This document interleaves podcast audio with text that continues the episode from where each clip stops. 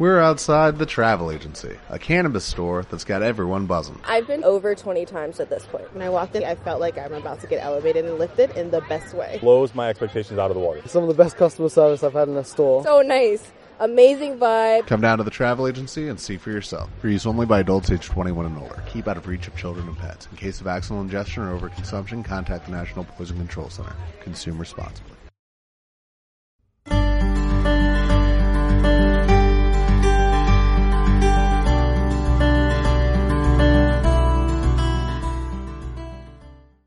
La iglesia está hoy de fiesta porque ahora tenemos nuestro primer Beato Millennial en la figura de Carlo Acutis.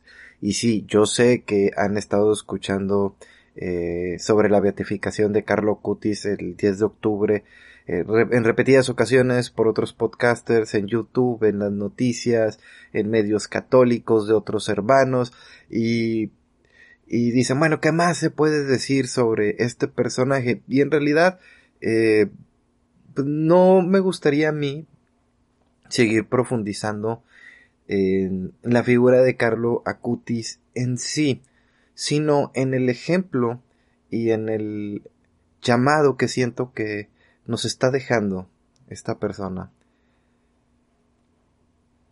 Porque si bien él fue un adorador de Cristo, que nació de una manera intuitiva, ¿no? O sea, nació en él ese amor, ese fervor y ese amor a, a, Cristo, ese amor a la Eucaristía, lo llevó a querer a llevar la buena nueva usando las nuevas tecnologías, como dijo el Papa Francisco, dijo, él logró comunicar los valores y belleza es un ejemplo de vida muy bonito, muy hermoso y que estoy seguro que todos los padres de familia les gustaría que, que sus hijos eh, tuvieran un poco de ese fervor, de ese amor que tuvo eh, Carlo Acutis por la, por la Eucaristía.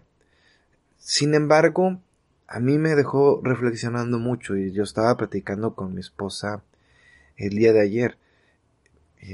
pues no todos los jóvenes van a ser Carlo Acutis. No todos los jóvenes, eh, eh, por voluntad propia, así que les nazca desde su fondo de su corazón, sin conocer, sin, sin, sin, ah, sin más eh, contexto que los sustente, se vayan desembocados a la iglesia. Y ahí es donde entra el concepto de la iglesia doméstica. Los primeros evangelizadores son los padres. Así es, hermanas y hermanos.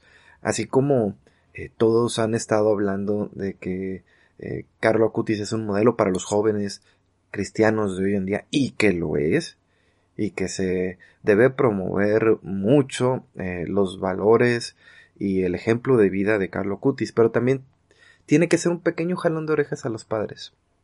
Un pequeño jalón de orejas.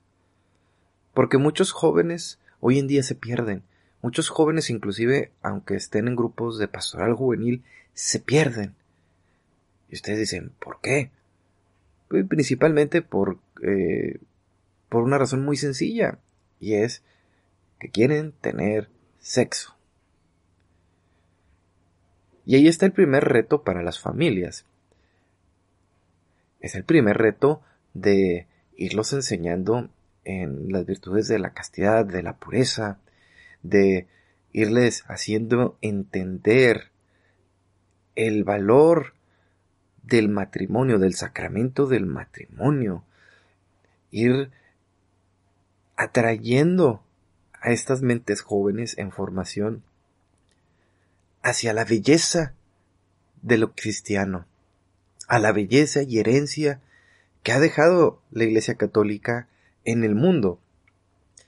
¿Por qué los jóvenes se ven seducidos por eh, eh, todas estas músicas sugestivas, estas modas denigrantes, denigrantes tanto como para hombres y en especial a, en las mujeres, eh, estas modas denigrantes que más que como seres humanos los hacen ver como objetos, como pedazos de carne. Y uno le podría echar la culpa a la televisión, a los servicios de streaming, al internet, que si a la escuela, que si al novio, que si a la novia, pero al final del día, padres, al final del día, madres, son ustedes los primeros evangelizadores. Son ustedes los que tienen que estar atentos a las necesidades de, sus hijos. Son mentes frágiles, son mentes moldeables, son mentes susceptibles a lo que venga de afuera.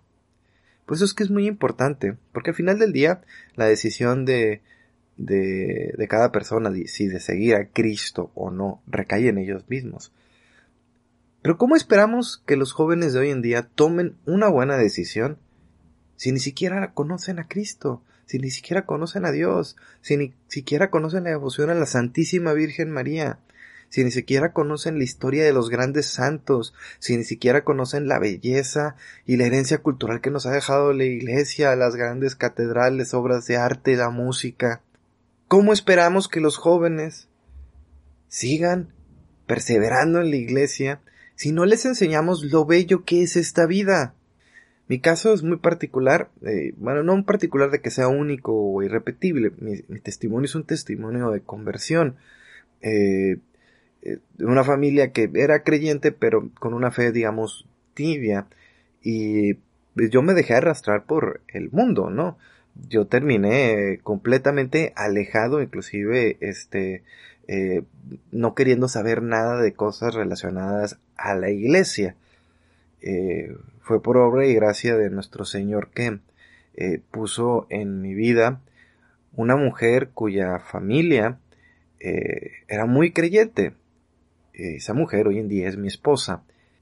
Y poco a poco, eh, a través de la intercesión de, de, mi esposa, de, de, su mamá, de su abuela, eh, poco a poco esa semilla, esa, esa semilla de intercesión que ellos este, le pedían tanto al Señor que, que mandara en, en mi corazón, fue germinando.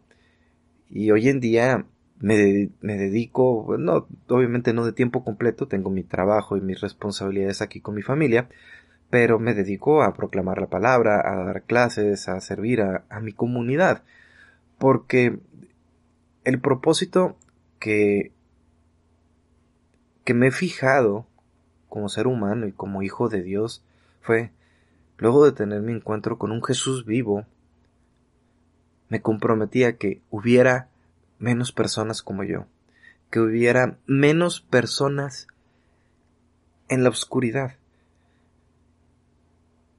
que más hombres, mujeres, niños y niñas conocieran el amor de Dios, que conocieran a Jesús.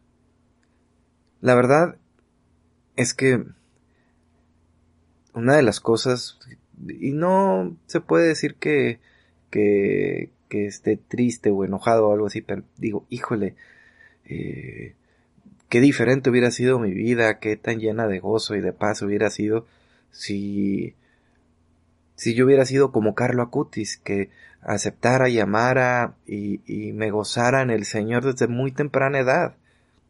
Fue una vida hermosa, aunque fue corta, él cumplió el plan que Dios tenía para él y él vivió con pleno gozo, con alegría.